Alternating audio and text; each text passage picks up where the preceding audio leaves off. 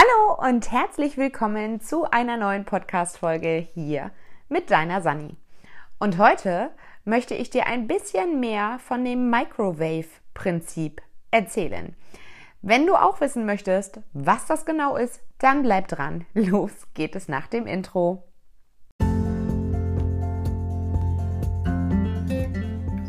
Herzlich willkommen zu diesem Podcast.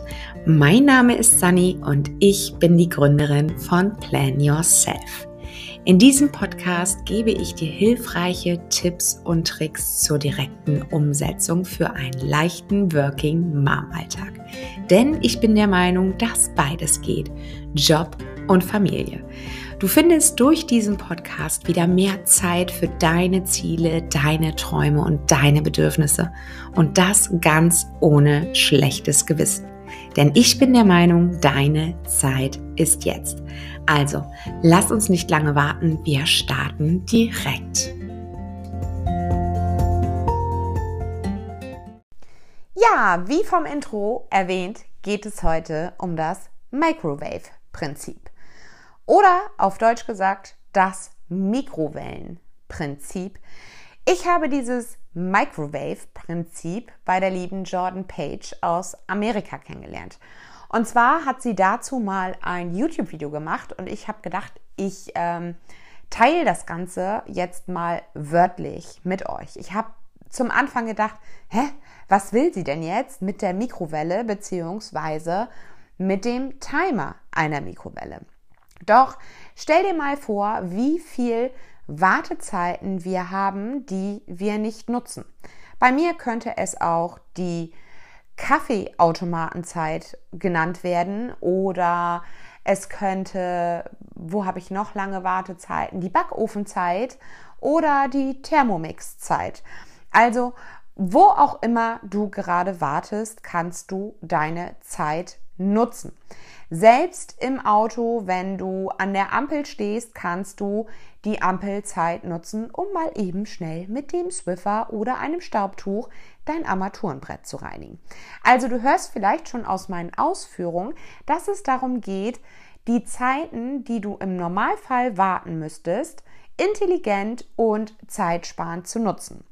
Warum komme ich zu dieser Podcast-Folge? Ich habe in einer der letzten Podcast-Folgen erwähnt, was ich alles gerade so an ja, Lebensaufgaben würde ich es nennen. Und äh, als manifestierender Generator habe ich gestern gerade wieder gelesen, dass ich es brauche, viele Projekte gleichzeitig zu haben.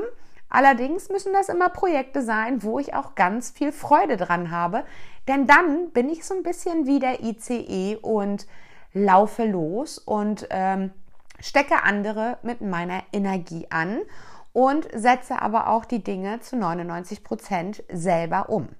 Es kann aber auch passieren, dass dann gewisse Dinge einfach mal wieder hinten runterfallen, weil ich in der Zwischenzeit feststelle, dass mir Dinge nicht gefallen. So viel zu meiner Erklärung und zu dem Schluss, warum ich diese Podcast-Folge mache. Denn ich wurde nämlich per E-Mail angeschrieben und ich wurde gefragt, wie ich das denn alles schaffe. Denn auch mein Tag hat ja nur 24 Stunden. Und nun könnte ich natürlich ausführen, indem ich dir wieder erzähle, dass ich meine Aufgaben in meinem Kalender blocke, dass ich eine vernünftige Abschätzung dieser Aufgaben vornehme, dass ich quasi mir überlege, wie lange eine Aufgabe in der Regel dauert.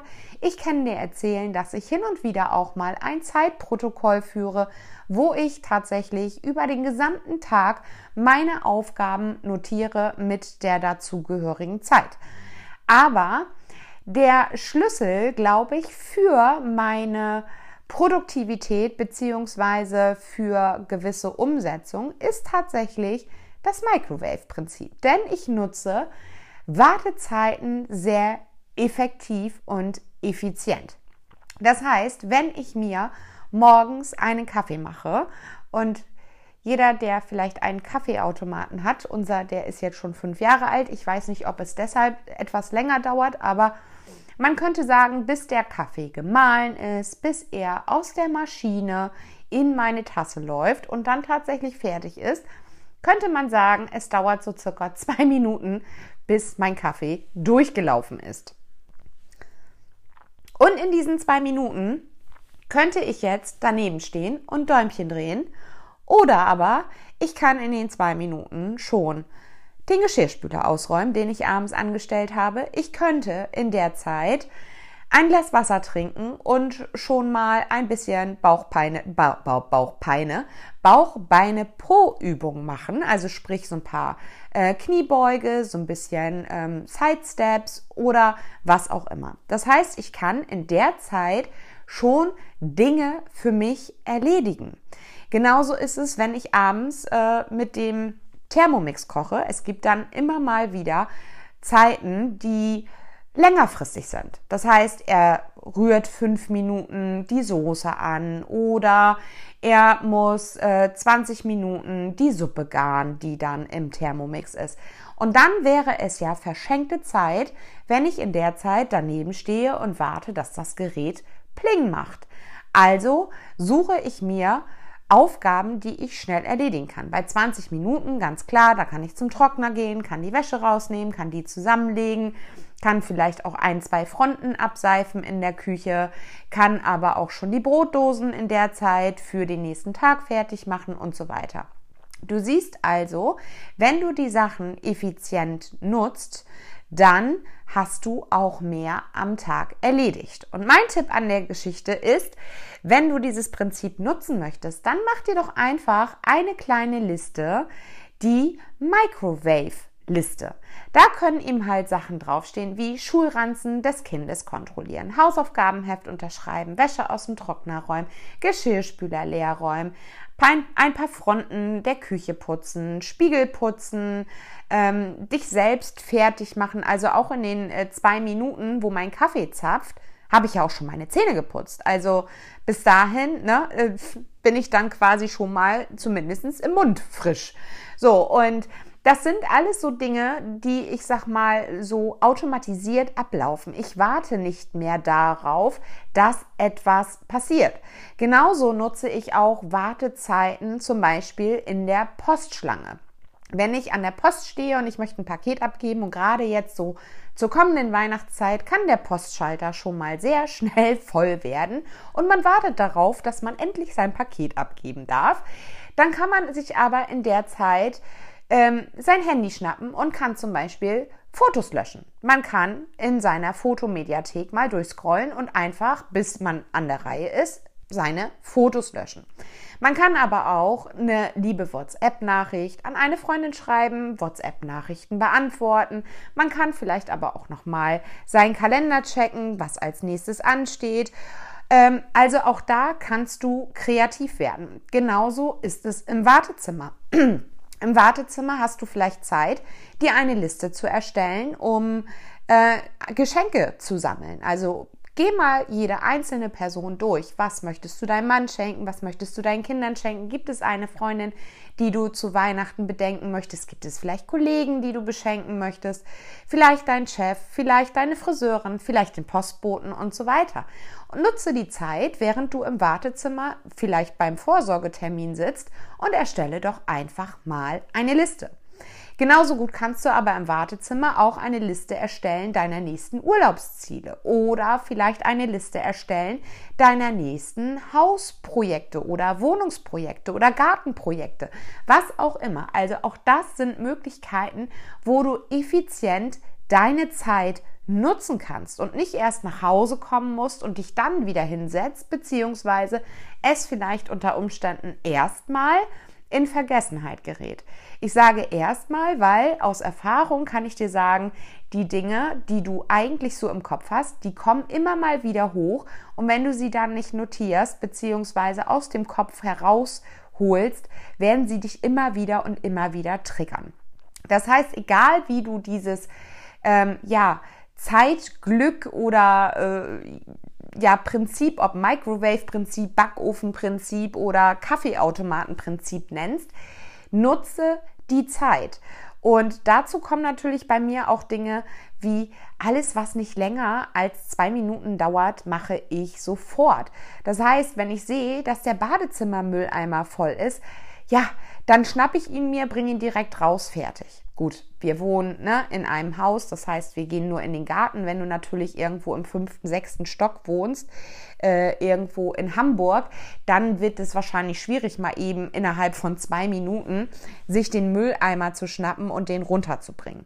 Aber du könntest ihn zumindest schon mal an die Haustür stellen, einen neuen Mülleimerbeutel reinmachen und das nächste Mal, wenn du die Wohnung verlässt, stolperst du quasi über diesen Mülleimerbeutel und nimmst ihn automatisch mit runter.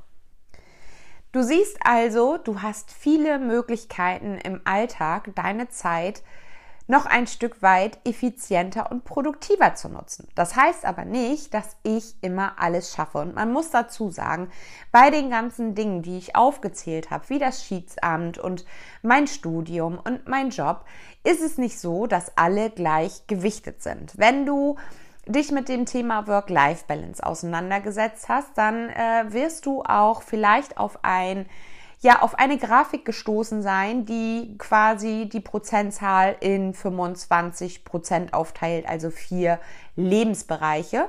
Ich habe ja auch schon öfter erzählt, dass ich vier Lebensbereiche habe, also mein Job, die Finanzen, ähm, dann Gesundheit und eben halt Beziehung. Aber in der Grafik, und das habe ich jetzt gerade wieder im Projektmanagement gelernt, ist es einfach, ja, Arbeit und äh, äh, quasi Finanzen, das gehört irgendwie zusammen. Dann gibt es Gesundheit und Wohlbefinden. Dann gibt es Beziehung und äh, ja, Freunde und so weiter. Und die letzte Kategorie ist Sinn und Werte. Und seien wir mal ehrlich, wir können diese Kategorien nicht gleichwertig aufteilen in Prozenten. Wir können nicht sagen 25 Prozent Arbeit, 25 Prozent Gesundheit, 25 Prozent äh, sind Sinn und Werte und 25 Prozent sind Beziehung. Das wird am Tag nicht aufgehen und genauso ist es auch bei mir. Es gibt Tage, da habe ich gar nichts für Schiedsamt zu tun. Das kann auch Wochen sein und dann kriege ich mal mit mal wieder eine Anfrage, einen Fall für eine Schlichtung.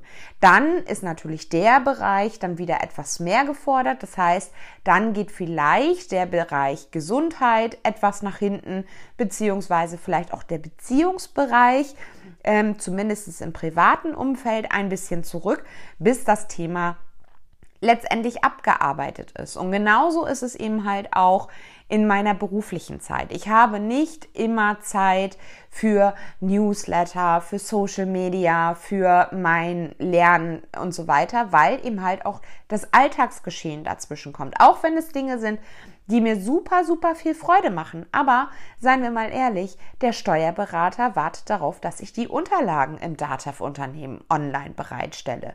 Der Notar wartet darauf, dass wir einen Termin machen, um eine Unterschrift zu leisten, damit gewisse Dinge im Handelsregister eingetragen werden. All diese Dinge sind teilweise einfach eine ja, Pflichtveranstaltung und ich kann dann nicht sagen, ähm, ja, mache ich jetzt mal nicht, habe ich keine Freude dran sondern ich muss die Dinge dann einfach umsetzen. Und dann kann es schon mal sein, dass der berufliche Kontext bzw. der berufliche Bereich einfach auch mal ein bisschen mehr Zeit in Anspruch nimmt und nicht gerade die 25 Prozent, sondern vielleicht dann 50 Prozent in Anspruch nimmt und nur noch 10 Prozent für die Gesundheit sind.